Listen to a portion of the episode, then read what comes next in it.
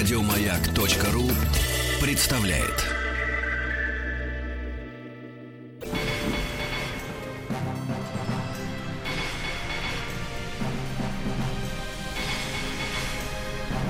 Собрание слов с Сергеем Стилавиным. Дорогие друзья, добрый вечер. С вами Сергей Стилавин. И сегодня в нашем специальном проекте «Собрание слов» гость, которого я давно ждал и, наконец, дождался. Вадим Дымов сегодня в нашей студии. Вадим, добрый вечер. Добрый вечер. Вадим, рад тебя видеть в добром здравии. И Спасибо. пос- поскольку только что узнал, что ты снова стал папашкой, позволь поздравить, Да, потому спасибо. что события в жизни мужчины очень важные.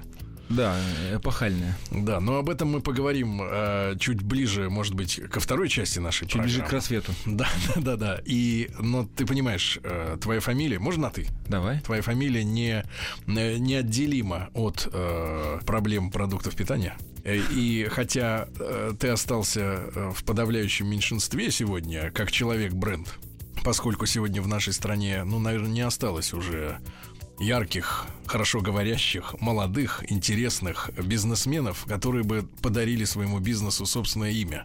И поскольку все знают, что Дымов это мясо, Олега еще же не выехал. Э, Ну, Олег пытался совершить каминг-аут. А. Э, Да, и это поставило, наверное, крест на его, его бизнес-успехах. Шучу.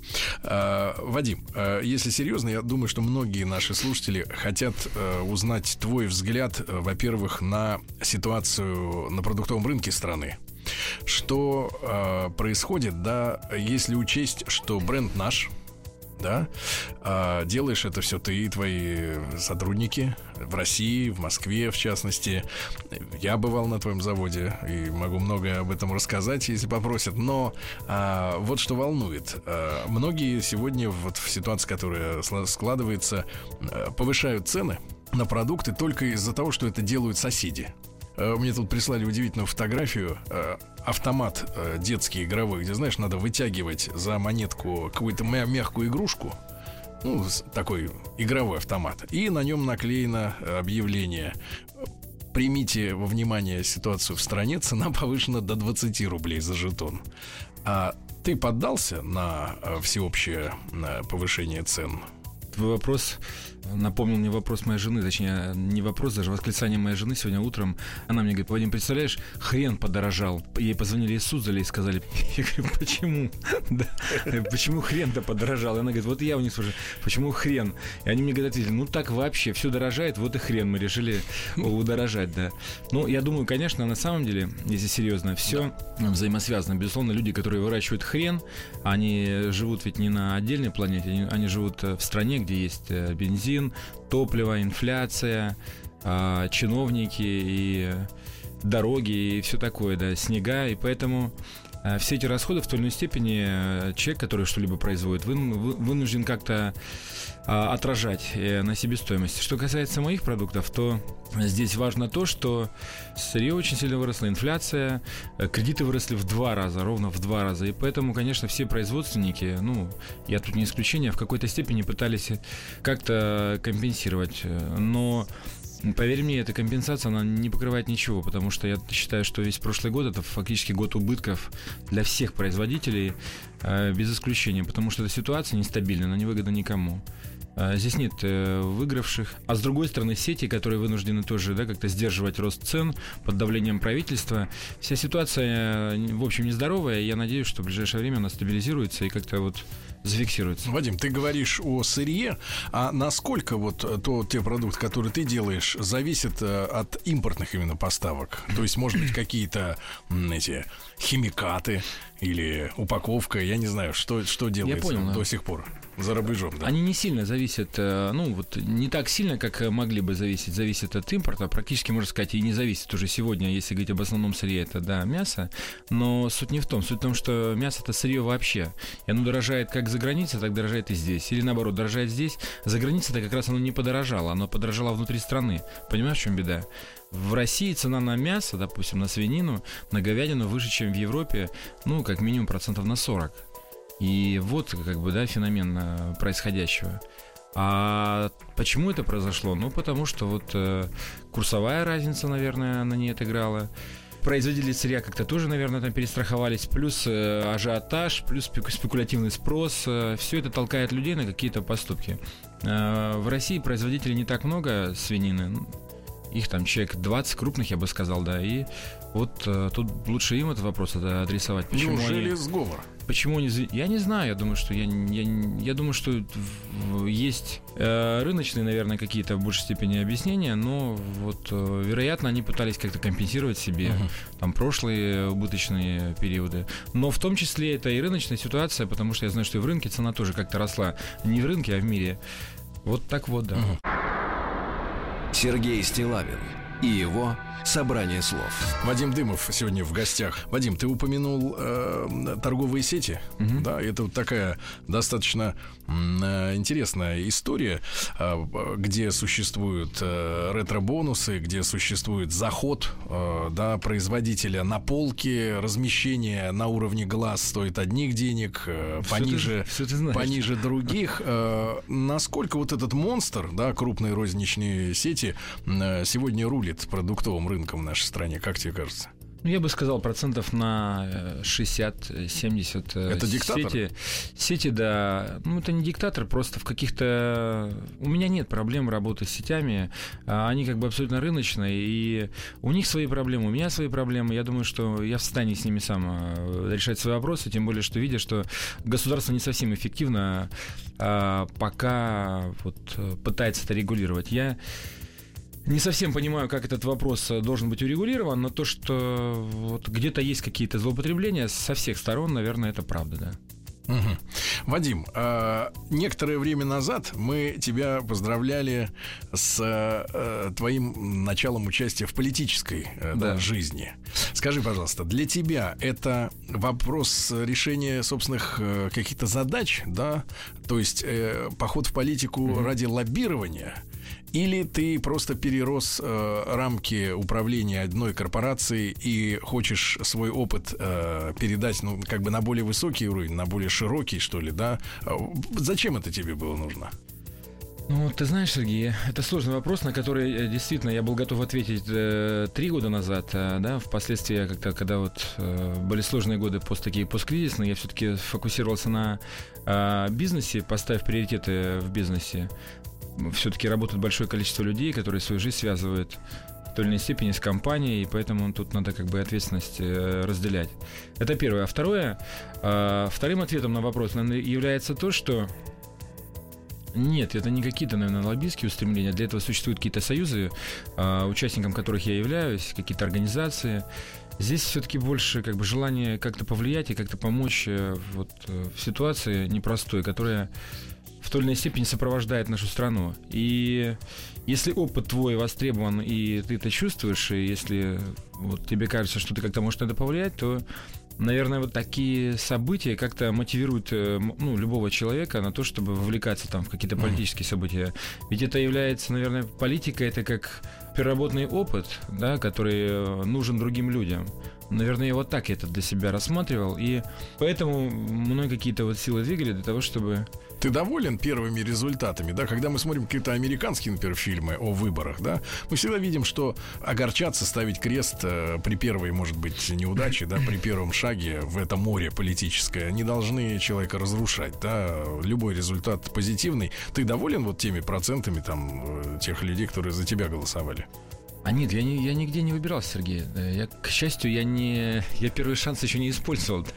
А, Были да. только разговоры, да? Были только разговоры, да. Нет, я э, сделал паузу, как я уже сказал, да, и я для себя решил, что, в принципе, в этом вопросе надо четко понимать, э, или ты хочешь заниматься бизнесом, или ты хочешь заниматься политикой. В политику не идут, мне кажется, как я понял, не идут зарабатывать деньги, а те, кто идут туда и зарабатывать, они, мне кажется, что все теряют, и деньги, и голову, и себя, и, и репутацию, самое важное, и доверие людей людей. Ну, твоя политическая жизнь сейчас на паузе. Поэтому моя политическая жизнь сейчас э, на паузе. Я активен вот как, э, как я активен, но э, я думаю, что я для себя не исключаю этой возможности в будущем, потому что, ну, как ты сказал, нас мало здесь осталось. Да. да. Сергей Стилавин и его собрание слов. Скажи, пожалуйста, а в чем вот э, феномен э, ну, ухода с потребительского рынка людей с фамилиями? Ну, я не беру э, Быстров, это все-таки фамилия фикция, да, но когда мы анализируем, да, есть был Каркунов, э, да. Тиньков, э, вот Дымов. Э, ты единственный остался, наверное, из громких таких имен. Почему ты не уходишь? Почему ты, э, например, не продаешь свой бизнес крупной корпорации, как это многие сделали? Ну, я думаю, что все-таки наш рынок, он в меньшей степени был подвержен атакам а, западных а, больших крупных а, монстров, монстров инвесторов, корпораций, и поэтому они, я думаю, может быть, и обратили на нас внимание, но чуть позже. Я не, для себя не исключаю никаких возможностей, это было бы как бы глупо. Я знаю хорошо Андрея Каркунова, он замечательный парень, он сейчас работает и занимается. Возможно, он как-то что-то еще создаст под своим именем. Ну, просто так вышло. Я знаю, хотя в регионах есть э, несколько компаний, ну, вот даже в нашей отрасли, которые названы именами своих владельцев. Многие даже копируют какой-то вот там дизайн.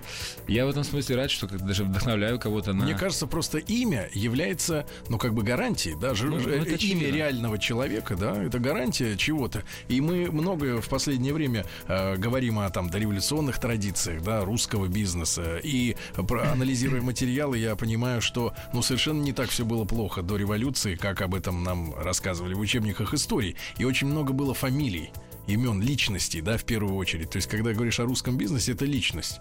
А у нас э, в какой-то момент, вот в 2000-е годы, мне показалось, что бизнес заключался в следующем. Создать марку, раскрутить ее на пищевом рынке и сбагрить кому-нибудь из западных инвесторов крупных, да, и в итоге у нас на полках очень много товаров э, с русскими словами или фамилиями даже, но если почитать э, мелкий шрифт, то видно, что все они принадлежат э, за границы, да?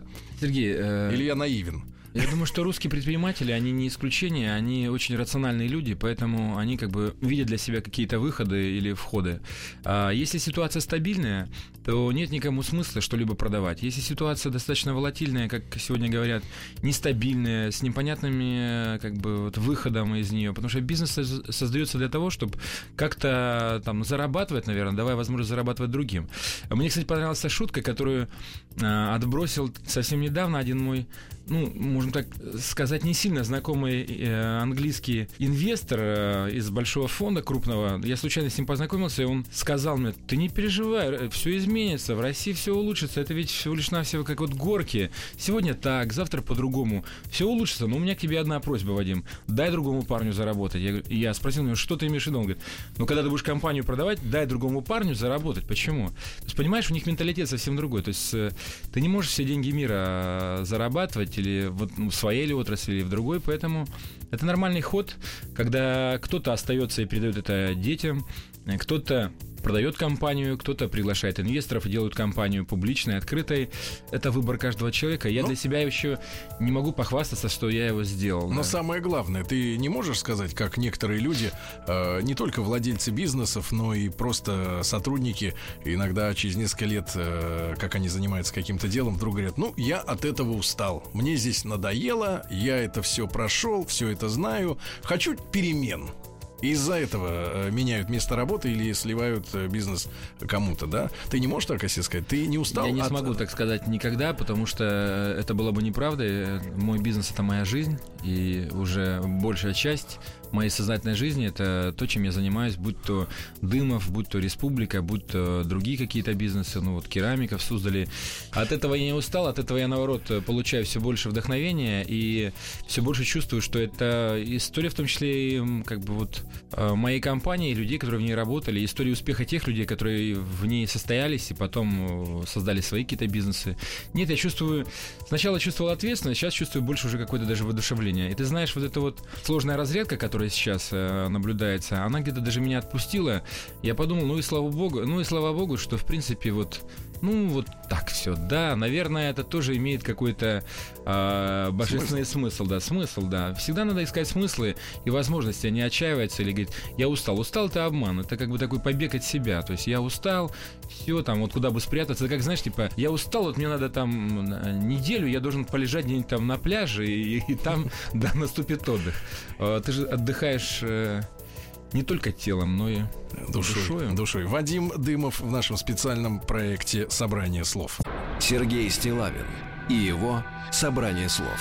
Дорогие друзья, итак, Вадим Дымов в нашем специальном проекте «Собрание слов». Меня зовут Сергей Стилавин. Вадим, ну, заговорили э, вольно или невольно о вещах нематериальных перед короткой рекламой. И скажи, пожалуйста, можно ли сегодня, учитывая, что в России по-прежнему, к сожалению, ну, отношение к предпринимателям не слишком сильно отличается от отношения к барыгам, да, вот опросы это показывают. Я все время мониторю исследования общественного мнения, и, к сожалению, получается так, что э, все еще большая часть населения к людям, которые что-то предпринимают и потом зарабатывают, оно негативное, к сожалению.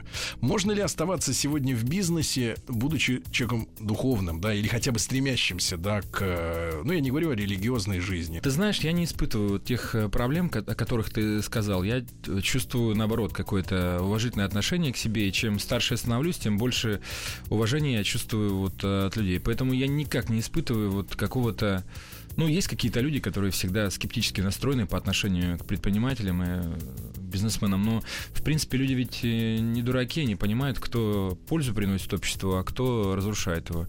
Если э, дело, которое задумано человеком, направлено на созидание, на то, чтобы пользу приносить людям, да, и при этом немного зарабатывать э, для жизни, то, в принципе, с этим все нормально. Если человек э, пытается цинично просто... Навариться. Ну, даже не навариться, а навариться это все-таки там какая-то там, ну, я тебе перевез а, от пункта А до пункта Б и сделал для тебя какую-то услугу. Здесь как-то тоже все понятно. Но если человек пытается цинично использовать людей, невзирая ни на какие принципы, ни на, ни на принципы общественной морали, то не такие устои, на э, деловые какие-то традиции, обычаи. Это, конечно, сразу же становится заметным и безусловно, общество как-то рефлексирует и реагирует. Плюс э, здесь еще, мне кажется, надо сказать о чиновниках, которые в большой степени тоже э, свою руку прикладывают, а иногда выставляя предпринимателей вот какими-то там идиотами или какими-то там, как ты сказал, вот... Э, барыгами. Барыгами, да, это тоже не совсем, не совсем красиво. Вот терпимость и взаимное уважение это то, что и ответит на тот вопрос, который ты вот поставил. Как у тебя на твоих заводах обстоят дела с социальным обеспечением рабочих. Потому что, когда читаешь о каких-то дореволюционных историях, да, были, конечно, и жестокие боссы, да, которые выдавливали все соки из человека, да, а были те, которые, например, строили им больницы там или школы, такая более благотворительная, да, какая-то раскладка. А какие у тебя отношения с теми людьми, которые работают э, сегодня в твоей компании? Я считаю, ну, в первую очередь, я бы их, наверное, э, охарактеризовал как уважительные. Это самое важное, чтобы оно, э, отношения были построены на взаимном уважении уважении. Случаются, конечно, какие-то ну, нюансы. Основная проблема вот в России, насколько я понимаю, и тогда, и сейчас э, у наемного персонала это ну, невыполнение своих обязанностей, например, в результате запоя. Ну, это культура. Это... Это, это культурный аспект, который влияет в том числе и на обычаи делового оборота, как я сказал. Поэтому э, эта проблема есть. У меня проблем с, с этим, с, ну, с пьянками точно нет, потому что все-таки дисциплина в этом смысле строгая. Это продукты питания, это идет на стол э, людям, поэтому у нас с этим не забалуешь. Случаются какие-то нюансы, связанные там с опозданием, может быть, угу. какими-то там небольшими там проступками на работе, там невыполнение там чего-либо. Но это все мелочи, это все. Я считаю, у нас очень крепкий коллектив. Он все время меняется, изменяется, в нем растут новые какие-то руководители, кто-то растет дальше, уходит в какие-то другие компании, это нормальное э, движение, нормальное развитие. У меня нет и не было никогда проблем с коллективом, я всегда считал, что я э, нахожусь с ними в контакте. Может быть, конечно, кому-то кажется, что я в какой-то степени недоступен, но это тоже нормально. Такой большой белый человек. Да. У меня ощущение, в принципе, что в моей компании, ты знаешь, для меня, я, я повторюсь, наверное, для меня она все-таки это все в моей жизни. Поэтому я бы, конечно, я очень и трезво стараюсь относиться к, к ней. И в то же время понимаю, что она наполнена людьми, и это не я, и я в ней, можно сказать, и ничто сегодня, а все-таки более значимыми являются люди, которые в ней работают и ежедневно делают большую работу. Мне даже порой бывает даже стыдно от того, что я чего-то не знаю или чего-то не понимаю. Ну вот так. Вадим, да. вот сколько, сколько раз мы встречались, ну, наверное, несколько раз, конечно, еще не 10, но ближе к этому. Я всегда видел и наблюдая даже по телевизору какие-то твои интервью, да, по телевидению, э, у тебя всегда спокойное лицо. Я не вижу никогда в глазах какого-то бешеного напряга или вот этой тоски от усталости. Как ты справляешься со, ну, вот со стрессом и с усталостью, потому что или это просто маска. Э, ты занимался в театральном кружке и научился изображать расслабленного человека. Ты такой, знаешь, а, американского стиля бизнесмен, который вот как-то выходит, и он такой человечный весь. Ну, ты знаешь, что у меня э, дом в Суздале, я больше тяготею. Я в этом году провел очень много времени в Суздале и получаю от этого большое удовольствие, наслаждение от того, что я чувствую себя... У тебя там мастерская? У меня там керамическая мастерская, да, и дом большой, и, и семья моя, и друзья все больше и больше туда приезжают. Не на Капри? Ну, я и на Капри с удовольствием побывал бы. Я был один раз там, да, но вот там очень красиво, замечательно, но я все-таки роднее себя чувствую и комфортнее все-таки в Суздале, поскольку это, ну, моя родина. Я не могу сказать, что на Капри хуже или лучше все-таки там теплее, это факт, это факт, да, однозначно. И, и, и воды там больше, я заметил, да. Но, но, в, но в Суздале больше земли, больше снега, больше русских людей и больше того, что ты знаешь с детства. И это как бы меня, в меня вселяет какое-то вот такое ощущение уверенности. Я знаю, да, теорию и происхождение масок, да. Я, конечно, стараюсь э, масками не пользоваться, потому что дорожу человеческим общением. Мне, мне очень важно, чтобы я чувствовал контакт с людьми, которые меня окружают, чтобы люди понимали, кто я и что. И вот в этом смысле я бы, конечно, умер от непонимания и от разочарования, если бы я чувствовал, что я не понят. Ну, я вот какой-то такой, и я даже не знаю, почему так вышло. Чем занимается называется твоя мастерская? Я так понимаю, супруга, Керамика? да? заведует. Замечательная мастерская. Вот приезжает все больше и больше людей. Я не знаю, почему государство не поддерживает э, такие промыслы, которые, как выясняется, так нужны э, людям. Точнее, там есть какие-то программы, но разобраться в них э, там ногу сломаешь. Я думаю, нужны что... не как сувениры, да, а как прикладные Нет, абсол... вещи. абсолютно. Это, это надо для того, чтобы люди чувствовали себя спокойными и умиротворенными, для того, чтобы они находили в этом досуг. Более того, я думаю, что это надо для того даже, чтобы люди развивались, потому что э, руки, да, и понимание того, что ты что-то делаешь. Вот по факту юном, сейчас. По факту сейчас в юном возрасте и, и лица людей. Ты вот сказал про, ли, про лицо, да, там мое, а я тебе говорю про лицо людей, которые вот постоянно передо мной проходят. Я вижу, как они умиротворяются, как они радуются, как дети. И я думаю, что значит не зря, как вот помнишь у Гришковца, значит не зря, да. А, значит не зря это делаю, значит это людям надо. А если людям это надо, значит я, я тоже от этого получаю большое удовольствие и, и моя жизнь наполняется смыслом. Вот в этом смысле я тут обмениваюсь просто энергией с людьми. Сколько дней в неделю тебе удается побывать там? Ну, например, я еду туда послезавтра э, с большим количеством друзей. У меня есть очень хороший друг. Вот в этом году ко мне, к нашей коммуне присоединился э, сын э, Александра Исаевича Ермолай. И я надеюсь, что он тоже купит, Солженицын, да, тоже купит там дом своей семьей, поселится там. Они были у меня в гостях, им очень понравилось. А Друзья мои, о земле и о ремеслах. Да. Вадим Дымов в специальном проекте «Собрание слов». Сергей Стилавин и его Собрание слов. Дорогие друзья, итак, собрание слов. Меня зовут Сергей Стилавин. У меня в гостях сегодня Вадим Дымов. Вадим, что сегодня происходит вот в профессиональном твоем сообществе? Ты же общаешься с mm-hmm. бизнесменами, с предпринимателями. Аркадий Новиков, тоже лично знакомый, был опыт э, ресторанного бизнеса, да? Как смотрят на ситуацию э, в целом предприниматели? Не буду скрывать, что они смотрят тревожно на ситуацию, потому что для бизнеса очень важно и вообще для развития любых производств Э, экономики очень важна стабильность и возможность прогнозировать хотя бы на на год, на два, ну, на год это я загнул, конечно, на пять хотя бы. Когда ситуация нестабильна настолько, что невозможно даже понять, что будет в течение двух-трех месяцев, конечно, сложно говорить о каком-то движении вперед. Поэтому тревоги есть. Я недавно видел, да, вот Аркадия, который ты вспомнил. Он замечательный человек, который, в принципе, на, вот, повлиял очень сильно на меня в свое время. И в я... чем? Ты знаешь, это, это на уровне ощущений, это, это ментальное. У меня несколько друзей, которые на меня влияют вот э, просто... Меняют мировоззрение, отношение к чему? Да, одной фразой. Это удивительное какое-то ощущение. Наверное, и я кому-то пригодился в, в этом вопросе, но потому что я тоже иногда получаю такие вот... Звоночки. ну не звоночки, скажем так, да, а какие-то месседжи. Да, Звонят люди и говорят, а вы знаете, Дымов, вы тут повлияли на человека. Ну да, кстати, да. А, здравствуйте, с вами а, Вадим Дымов и программа «Сельская жизнь». В этом смысле многие люди говорят, Вадим, я тоже хочу переехать э, в деревню. Я говорю, я не об этом. Я просто о том, что там тоже неплохо, туда там можно иметь дом. Не обязательно его иметь в каком-то там э, в рублевском направлении, рублевско-рижском. Его можно иметь в хорошем городе русском каком-нибудь, какой их много вокруг Москвы. И поезд Сапсан туда идет всего лишь навсего потом полтора часа. Это гораздо быстрее. Ты ездишь на поезде? Всегда. Или гоняешь э, Нет, джип всегда. с охраной? Всегда на поезде. Джип Сахара, я помню передачу с вами. Да-да-да. Да, я езжу всегда на поезде. Иногда я позволяю себе роскошь э, доехать на мотоцикле, что, в принципе, тоже большое удовольствие. Так вот, продолжая э, Про Аркадия. вопрос про Аркадия. а, Конечно, ли ребята тревожатся. Многие из них очень много работали и хотели бы просто вот как, как там это называется, золотой этот, золотой не век, а как он называется, золотой период, э, да, встретить в России. И многие люди действительно хотят стариться в России и получать от этого большое удовольствие, потому что это, это роскошь жить в своей стране и получать удовольствие, и самое важное, получать уважение людей. Поэтому вот эта вот истерия, да, вот вокруг вообще предпринимательства, да, она просто должна когда-то и кем-то э, вот быть а, остановлена. Ты И- знаешь, я, я вот почему... и время настает, Да. ты знаешь, я чувствую эти изменения. Ты знаешь, чему удивляюсь? Э, Когда в декабре, ты помнишь, да, там в ноябре, в декабре э, курс э, нашей валюты начал скакать, ну, в одном направлении, но просто очень сильными рывками, люди ломанулись покупать машины. Да. А я прекрасно ориентируюсь в ценах, да, на автомобильном рынке. Сейчас, правда, все приходится пересчитывать мысленно в голове, и со всеми, не со всеми ценами я согласен. Скорее, с большинством сознание не готово примириться. Но, тем не менее, покупали, как правило, самые дорогие аппараты, э, уверовав в то, что люксовые марки и дорогие комплектации будут меньше терять в цене с, с учетом там прошествия, прошествия месяцев, лет.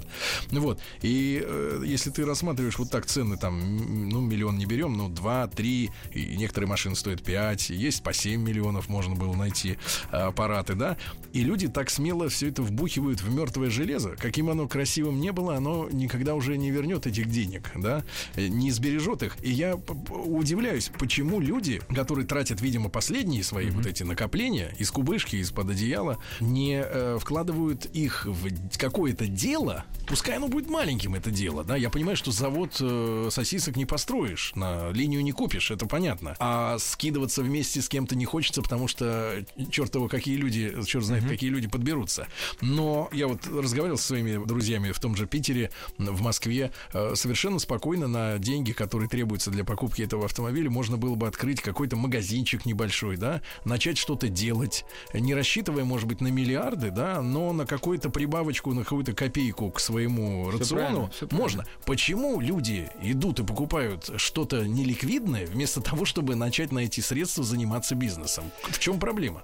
Я думаю, что а, один из ответов это то, что такая легкая паника, легкая паника, в которой человек, ну, даже не дает себе отчет. Он думает, что вот куплю себе последнее нас- наслаждение, по крайней мере, гарантированно я смогу получать э, удовольствие с этого, да, или радоваться.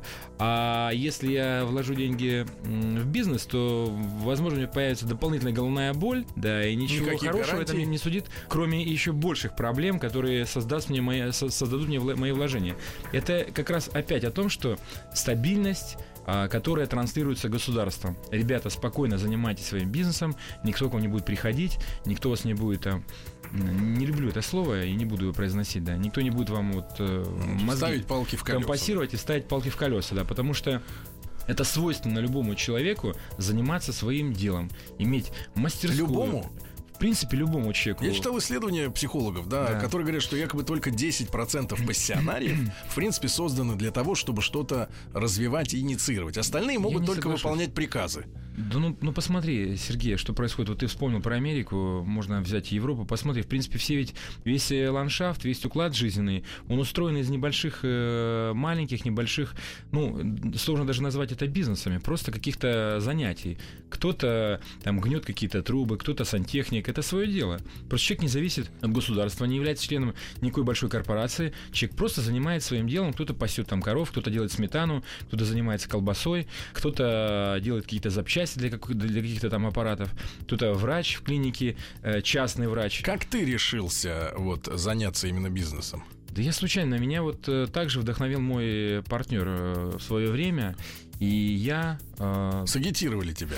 ну, у меня были какие-то попытки робкие. Я не до конца был уверен, что я буду вот э, предпринимателем. Я был юристом, Я закончил университет впоследствии, после Суворовского училища, э, военного училища, я закончил университет и работал даже в суде. А, и думал, может быть, продолжить карьеру либо в суде, либо быть э, адвокатом. Ну, как-то так вышло, что вот, э, вот знакомство с этим вот э, парнем, да, его звали Александр, да, вот как-то повлияло на меня очень сильно, и он включил во мне какие-то силы, которые, то которые очень, меня сподвигли, да. То есть очень важно, чтобы рядом все-таки оказался какой-то или учитель. Ну, я думаю, что или... я его вдохновлял, безусловно. Мы в тот момент мы вдохновляли друг, друг друга, мы создали крупнейшую компанию на Дальнем Востоке на по сей день. Я, э, к сожалению, уже не владею ей. Э, это компания Ратимир, да, но мы создали крупную компанию, которая и по сей день э, является крупнейшей на Дальнем Востоке, да. А первый шаг, вот первый шаг, когда э, вы все-таки от фантазий, да, которыми, может быть, многие на кухне под это дело, угу. под хорошую закусочку фантазируют. Ну вот, давай мы там с понедельника пойдем, зарегистрируем ЧП там или ОАО сразу, вот, и начнем что-то делать. Очень трудно вырваться, понимаешь, обычному человеку, да, у которого есть, ну, какой-никакой оклад, иногда премии, может быть, кайфы на работе, да, ну и вообще уклад, да, и вот из этого теплого, да, вот ты говоришь, что в кризис трудно людям вместо машины деньги вложить в бизнес, да, а вообще человеку, который в таком в болотце, в тепленьком, да, в кефирном, трудно вообще э, рискнуть, трудно, рискнуть. Да, это да. даже не риск лотерейного билета, да? Это как... шаг, да, это шаг. А, ты знаешь, я знаю а, ответ на твой вопрос. А я ведь дальневосточник, понимаешь, и этим тоже многое сказано. Дальневосточники очень предприимчивые люди, очень предприимчивые люди. Если это в генах? Это в генах, на Дальнем Востоке это в генах, да, предпринимать. Ведь мои предки туда приехали, бросив э, какой-то... Какую-то жизнь здесь? Ну да, какое-то хозяйство здесь, бросив суще... существующий уклад, и вот откликнулись на призыв э, правительства, да, и поехали туда. Это как э, одна часть казацкая с Украины, из Черниговской области, другая с Дона, с Кубани, да, а, собрались и переехали туда, основали какие-то деревни, основали первые поселения. Эти люди строили этот город, строили э, инфраструктуру, занимались там сельским хозяйством. Владик очень красивый город, он местами очень, очень похож он... на Питер, и, в принципе, я так понимаю, это был форпост нашей страны, да. И плюс вторая, и вторая часть этих людей это военные люди, которые туда тоже переезжали, которые обладали знаниями на тот момент и которые были, ну, скажем так, элитой общественные, все инженеры в основном были военными людьми. И впоследствии, если ты помнишь 90-е годы, э, на Дальнем Востоке было очень сложно да. э, в силу и удаленности, в силу и сложной вообще экономической ситуации. И люди, плюс э, важно отметить, что большое количество военных тоже как-то э, предопределяло э, вот э, дальнее развитие ситуации. Люди оказались брошенными, их сократили, и они не знали, чем им заняться. И большинство из них занялось вот этим автомобильным бизнесом, они окунулись в него с головой, вот большинство моих друзей военнослужащих сегодня, в принципе, несмотря на все даже там какие-то вот, назовем это ограничениями государственными, они, тем не менее, успешно даже возят японские эти машины, какие-то, ну, уже, уже сместившись на какую-то специальную технику, которых, э, аналогов которых нет в России, и выживают и выкручиваются. И они абсолютно автономные. Их не волнует ни наличие газа, ни наличие там электричества. Они автономные и ничего не боятся. Они в состоянии добывать себе на пропитание чем угодно. Они не отчаются ни в какой ситуации. Это поразительно. Я уже будучи фактически москвичом, угу. и встречая их, вспоминаю себя того старого и сравниваю, да. да, и думаю, что вот он не утратил это качество, да, а я немножко стал,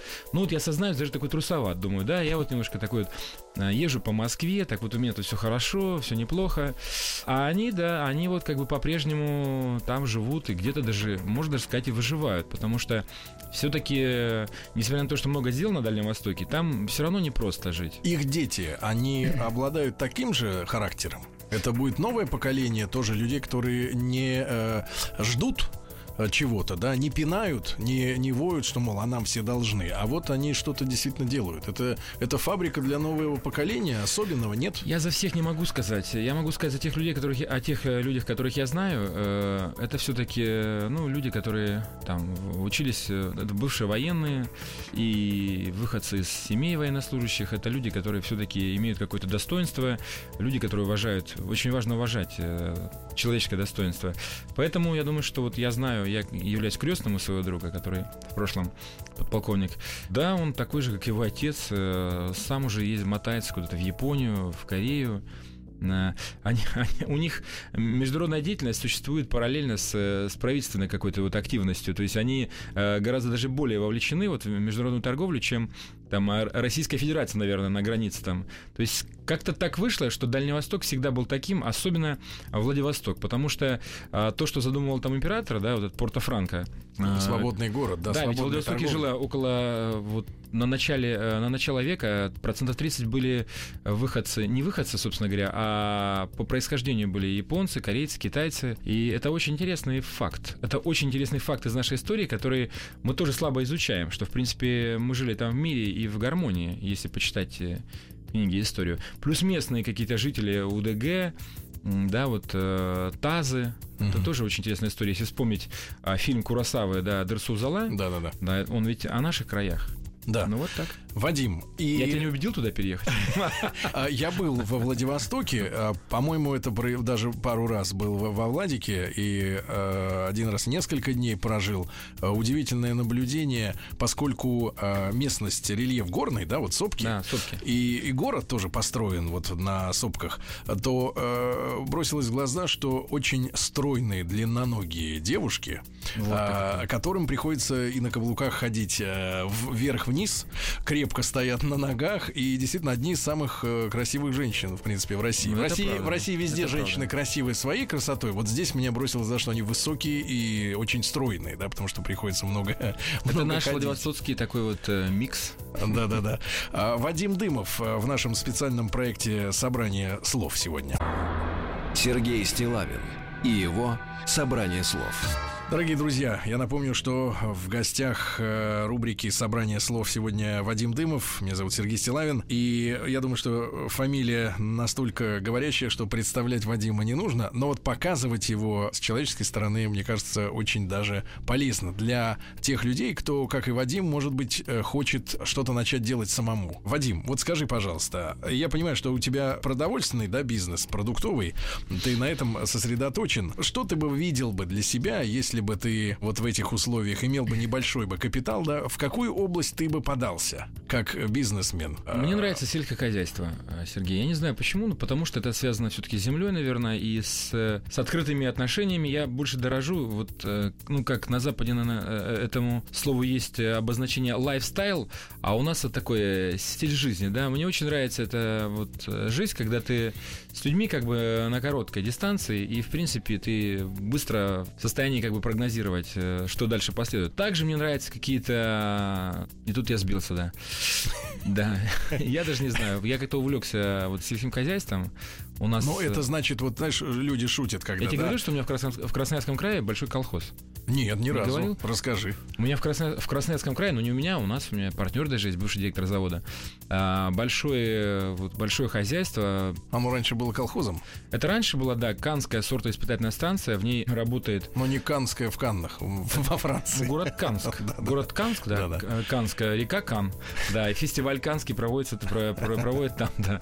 Поэтому это находится рядом с городом Канск. И крепкое хозяйство, в хозяйстве было 22 героя социалистического труда на момент э, того, когда мы его купили. Оно как бы вот было в немножко таком, ну, я бы не сказал, что оно в упадке было, но в, в таком в печальном состоянии, хотя как бы жизнь, в принципе, в нем там вот э, была. Сколько людей зависит от этого хозяйства, от успехов его сегодня? Я думаю, что около 5-6 тысяч человек, э, живущих вот в округе, там 3-4 села, и у нас работает, наверное, около тысячи человек. У нас крепкое хозяйство на сегодняшний день, одно из лучших, я думаю, в Красноярском крае. Что вы там делаете? Мы делаем там мы выращиваем пшеницу, мы выращиваем мясной э, скот, мы занимаемся молоком, у нас лучшее молоко в Красноярском крае, это правда. В прошлом году мы купили э, даже баранов, у нас 2000 э, баранов, и мне просто э, жутко повезло с моим вот...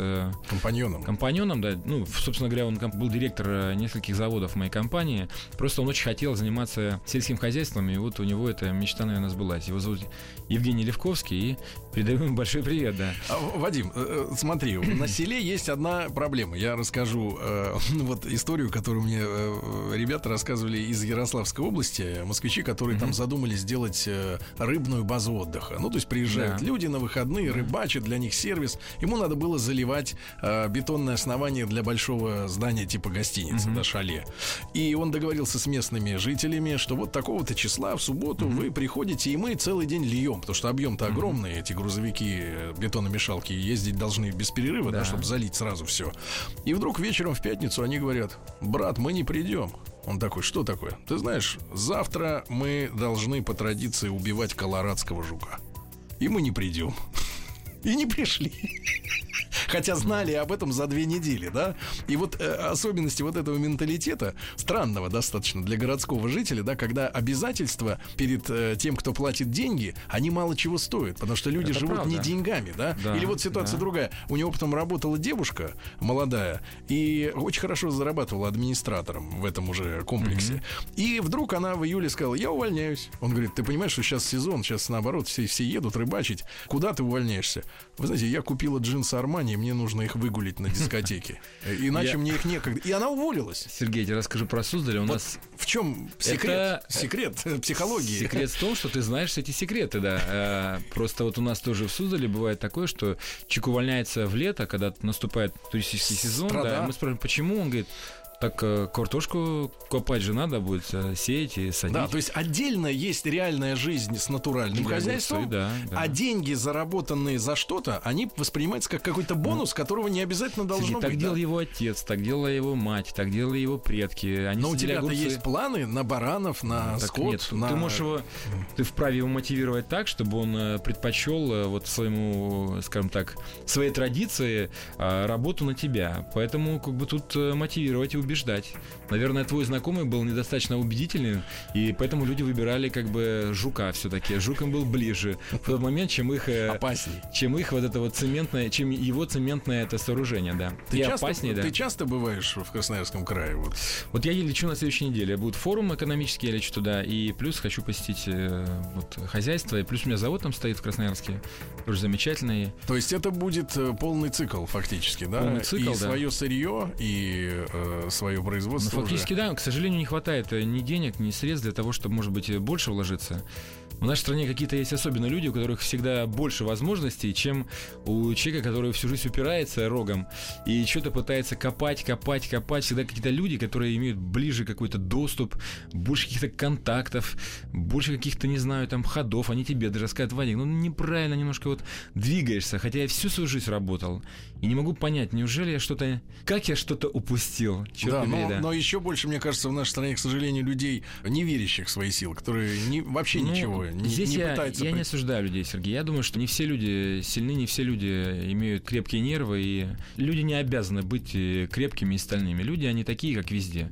Поэтому это задача правительства, задача государства все-таки, еще раз повторю, уважать права людей и давать им возможность реализовываться. И тогда эта жизнь становится счастливая, тогда нам хочется радоваться, нам тогда уходит с улиц агрессия, тогда в семьях появляются дети, тогда нам приятно с соседями проводить время, страна в стране запускает фейерверки, да, и мы как бы радостно обнимаемся, процветает искусство и все такое. Я тебя хочу в этой связи, раз уж ты упомянул еще раз о детях, поздравить с рождением сына. да, Спасибо, Второго. Скажи, пожалуйста, вот ты когда стал папашей первый раз, э, что в твоей жизни изменилось, как в жизни мужчины? В моей жизни изменилось все, потому что я в какой-то момент я понял, э, что я ответственный за жизнь еще одного человека.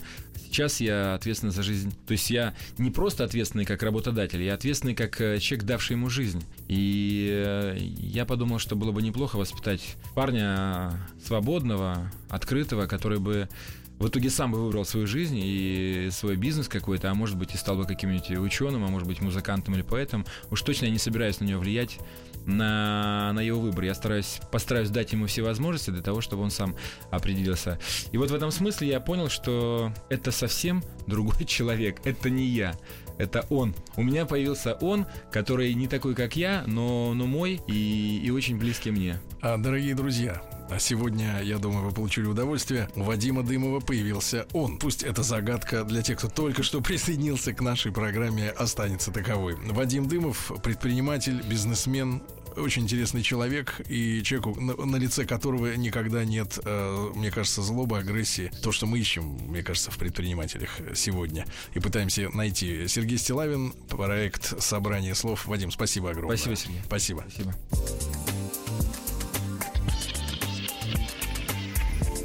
Сергей Стилавин и его «Собрание слов». Еще больше подкастов на радиомаяк.ру